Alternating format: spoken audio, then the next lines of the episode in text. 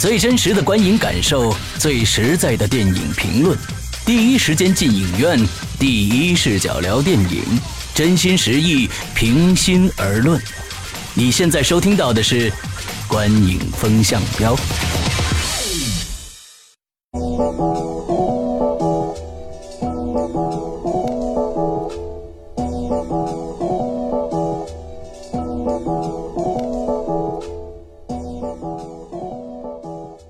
各位听众，大家好，欢迎收听《观影风向标》，我是石阳，我是玄木。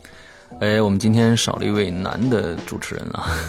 波米现在在香港啊，所以他呢，本身呢也是想在香港看完这个我们今天要介绍这部电影。但是出乎我们意料的是，就是香港还没有上这部电影啊，这是让我们比较奇怪的一点。这部电影，我觉得今年吧，算国内的那个观众都相对比较有福了。嗯嗯嗯。就是好莱坞的影片在国内的上映基本上都处于同步，甚至有的还早一些。对对对。比如像《里约大冒险》这。对对对对对对对。所以我们今天要。介绍的就是《里约大冒险》，那不说废话啊，不《里约大冒险二》啊，不说废话，先让我们的玄木来介绍一下相关的资讯。嗯，呃，这个影片呢是一部全家欢的动画片。嗯，呃，相信大家对这部影片也应该不会陌生了。那《里约大冒险一》上映的时候呢，我觉得当时就是属于一个，呃，口碑起来的影片吧。本身当时大家并对这些。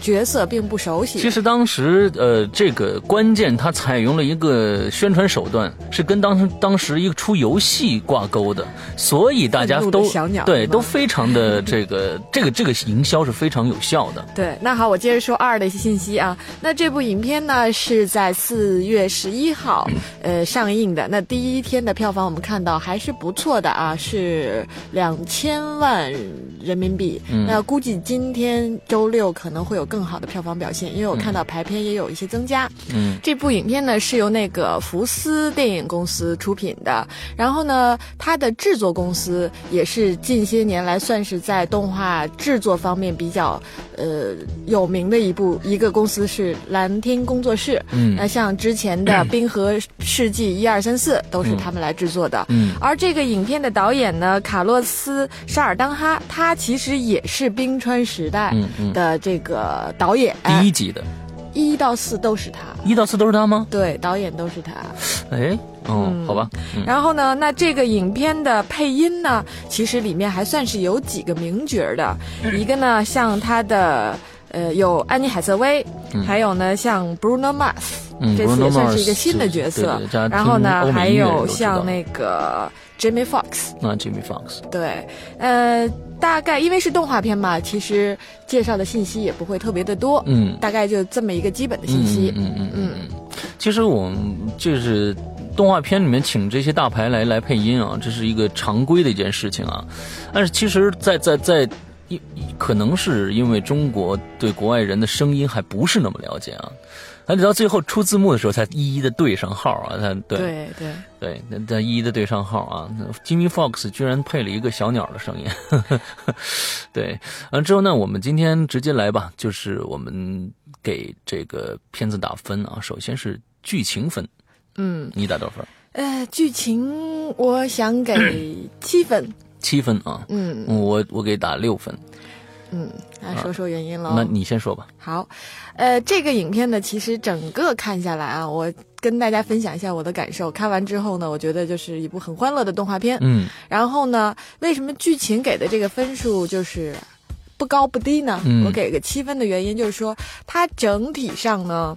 嗯，不像好莱坞动画片有一些特别经典动画片那种，真的是从内心里特别打动你的。嗯，就它的剧情相对比较简单。嗯，里边其实我觉得这一次呢，涉及到了一些元素还是比较有意思的啊。嗯，就比如说，呃，它算是上一集《里约大冒险》的算是一个升级版，把这一家人都带到了那个亚马逊森林里面。嗯，然后呢，我觉得里边涉及到一些元素，比如说有点像拜见。岳父大人啊，对吧？对这种新的新的剧情的出现。对，另外呢，还有大家也都是比较熟悉的，像环保啊，嗯，然后这个灭就濒临灭绝的这些鹦鹉们，对对对对。然后还有就是说里边还出现了，比如像这个猪，就是这个我们的女主角嗯遇到了她的初恋，嗯嗯，就类似的这些情节吧，就是它是一个全家欢的影片，但是呢，嗯。剧情并不复杂，嗯。而且呢，嗯，也没有特别的深刻，所以呢，嗯嗯我就给了一个七分。没错，我觉得这个刚才玄牧说的这几点呢，我觉得都是对的，就跟我的感受是一样的。另外一个，它既然叫 Real 啊，那我们觉得这部电影跟 Real 有直接关系的只有开头的五分钟，剩下的基本上都在别的地方发生的，所以这部片子就有点名不副实的感觉。那本来开始呢，觉得今年的这个世界杯嘛，对吧？嗯，那么世界杯可能 real 的这种城市的这种渲染啊，城市的这种感觉会多一些。没想到他直接五分钟之后就拉拉到了这个亚马逊河里面去了。呃，之后虽然在里边他加入了一些足球的元素啊，就比如说他们嗯鸟与鸟之间啊打架，嗯、呃，这并不是打架，是用一场这个足球赛啊，类似于足球赛这样的一个一个性质啊来决定胜负的。但是我也觉得呃只是很牵强的跟 Rio 有一个一点点关系。一个我觉得他也就是为了算是第一部的续集，嗯角色没有变，所以呢叫 real。还有一个原因，其实这个导演他嗯是 real 人，啊啊啊啊！所以他可能也有这方面的情节吧。嗯嗯嗯，所以我我就感觉，另外这个剧情整个呢，就是过于的假高大上啊，假高大上，所以到到最后还居然还看你们还能看到一些阿凡达的这种这种，啊，对，有一点阿凡达的感觉。还能看到一些阿凡达的感觉，所以呃，这个我觉得比较杂，嗯、线索呢也不过嗯不能不是太集中啊，所以。我给的分数相对低一点，六分。那么，但是其其实里边有一些细节是非常好的，我们待会儿在娱乐的时候跟大家说一下啊。那么第二点，我们来打一下这个，因为没有表演嘛，啊我不能说配音好不好，或者是三 D 里面表演好不好，我们只能说是它的技术啊，从从美工美工来说，果三 D 效果来说，我们打一个分数啊。嗯，你打多少分？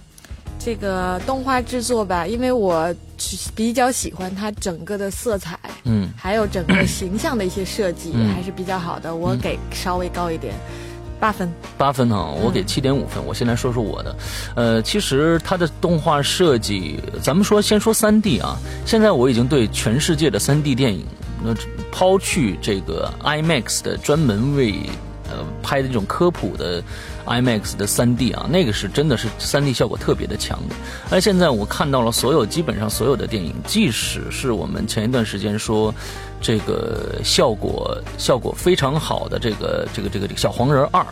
我也感觉只是 so so，，因为我觉得真的看不出来太多的三 D 的这种出屏的感觉，因为因为三 D 就是要有纵深感，要不然你出来，要不然你回去。对，其实现在在我们看的所有的三 D 电影里面，我看看已经看不出来了，完全看不出来，已经完全的视觉疲劳了，所以我也不知道这部电影到底能够有有多好。我觉得就是很普通的水平。对，就是对普通水平吧。对我为什么打七点五分呢？关键现它这里边非常非常突出的几点就是，它在里边有好几段的歌舞，那几段的歌舞的排序，就是整个的造型，呃，整个的这个设计节奏非常非常的好，这是我觉得它在在里边非常突出的。大家可能觉得现在有点回归的感觉啊，今从去年的这个呃《冰雪奇缘》年初今年年初的《冰雪奇缘其实去年上的对好莱坞是去年的《冰雪奇缘》，还有很多也有还有几部我记得。开始往八十年代、九十年代的二 D 动画片开始转型了，它是开始用更多的歌舞、呃歌唱来串整个的剧情。我觉得这是一个非常好的一个一个一个回归啊。对那么像 Rio 这个也是这样用了这样的一个一个手法，中间有很多的呃这个歌舞的片段，那么这些歌舞的片段都非常的好，节奏也非常的棒。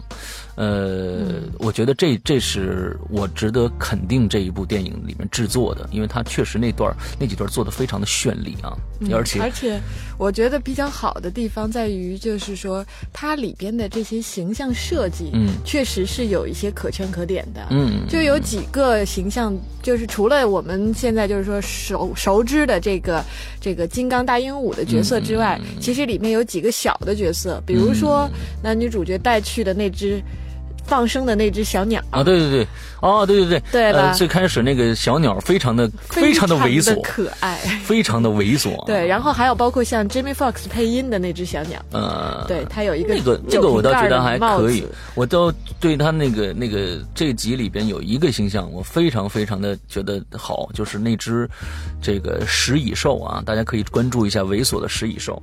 嗯，还有那只新进的角色青蛙。啊，青蛙也还可以，青蛙也可以，嗯嗯嗯。所以他们我觉得比较好的就是说，从动画制作的角度，我个人比较喜欢的就是说，它每一个形象的设计，嗯，从视觉效果上到这个形象的个性上，嗯，还都蛮鲜明的。对这个这个是不敷衍的，我们可看不到太多的敷衍。其实我们我我觉得就是去年的小黄人二。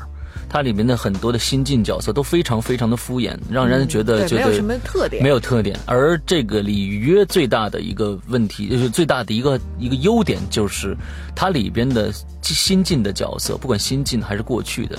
呃，角色的性格都非常的鲜明，这还是不错的。对，这次增加的一些角色，像岳父大人，像情敌，对，青蛙，对，食蚁兽，对，呃，包括就是刚刚提到的那只小鸟，就是他们都是性格很鲜明的。对对对对对对。嗯，好，那我们再接着来聊啊，接着来聊这个娱乐性。其实动画片最重要的就是娱乐性了，对吧？对，那你给多少分？呃，我还是给七点五分啊。呃，娱乐性上我就更要力挺一下这个片子，我给八分。OK，因为这一部影片，我觉得还是有那种在影院里，就坐在影院里，你一百分钟嘛，嗯，你会有那种就是大家都在跟你一起笑的那种，嗯嗯，时不时会有这种情景出现啊，对啊，是很欢乐的。对，然后我个人最喜欢的一段就是他们出到亚马逊，嗯，这个森林里面，就我觉得他用一种最。最幽默、最可笑的方式，可爱的方式，展现了最残酷的生物链的那一段，然后也是用音乐演唱的方式来呈现的，真的，当时真的笑爆了。嗯嗯，对，那段那段确实挺好的，而且他这这这里边有一些小细节非常的有意思，比如说两只乌龟啊，跟大家跟大家提一下。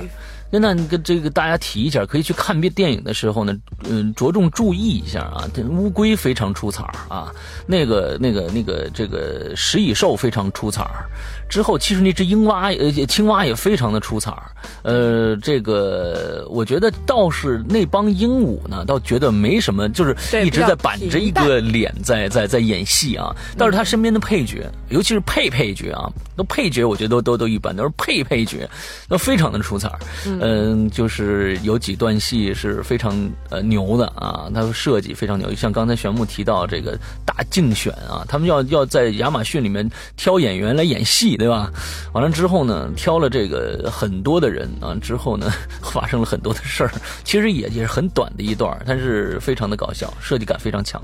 对，就看这部片子吧，它可能没有那种让你特别从内心有那种共鸣感，这个确实很很少。但是呢，就是说，哎，作为减压，然后呢，他这我觉得导演里边其实也。提出，你刚刚提到说，其实他跟里约热内卢没什么关系嘛，他也在提倡一种所谓的离开城市，然后到大自然中去，就包括像，呃，我们的这个男主角呃，Blue，他本身依靠那么多的现代化科技设备，嗯。让他让让他抛弃，就这些理念上来讲的话，嗯。都是就是图一乐，还是蛮开心的一个一个动画电影的。嗯嗯嗯，其实。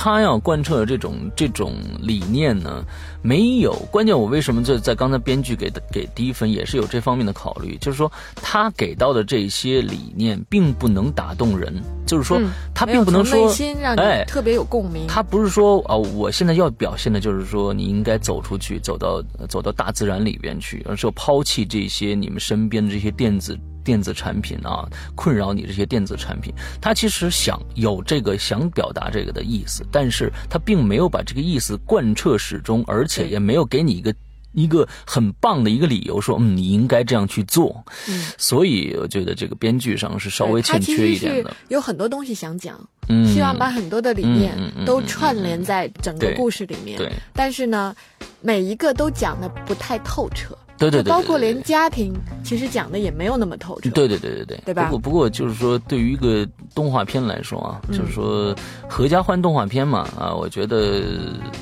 反正及格分数吧，及格分数对。嗯，然后我们最后这个这个总分是平平均分是多少呢？哎，我们这个影片平均刚刚咱们两个算下来是七点三分。哦，七点三分啊！哦，这个分数还很高的，因为波米不在。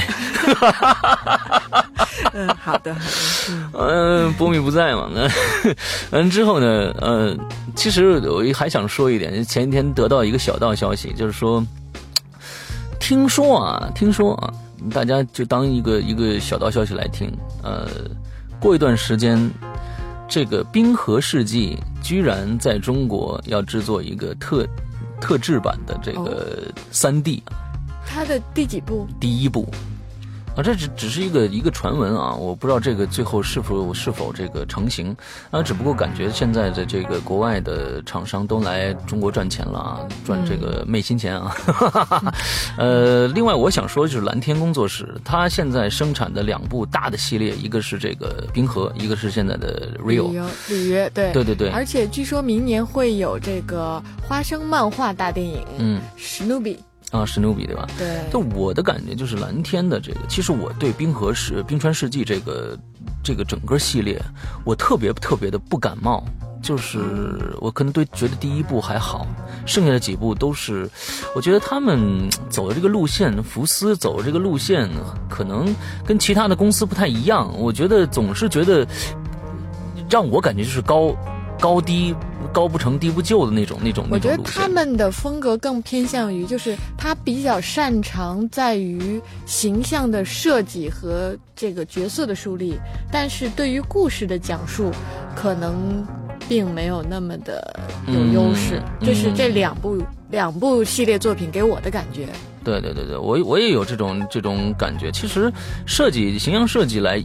也是来说，其实我觉得蓝天工作室就这几个大的这个动画动动画的设计，呃，这个工作室来说，其实是最差的一个了。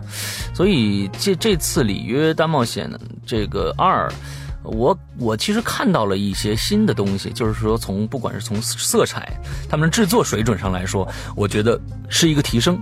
嗯，我觉得还是值得肯定的。哎，突然我突然间想起了里边一遍一句还是蛮经典的台词。哦哦。Happy wife, happy life。啊，对对，Happy wife, happy life，这个非常的有意义啊，大家去做仔细琢磨一下啊。我不不翻译中文了。电影里边的情境上，而且还重复了不止一次。啊，三次我记得是。嗯。所以这个还挺好，还挺好，就值得，这是一个值得大家去全家去看一看、乐一乐的电影。没错，在周末带上自己的朋友，或者是带上家人、带上孩子一起去，还是很不错的，值得。一起消遣的一部电影，对对对对对，非常好的爆米花电影啊！嗯，那我们今天的节目到这儿结束，祝大家这一周快乐开心，拜拜，拜拜，谢谢。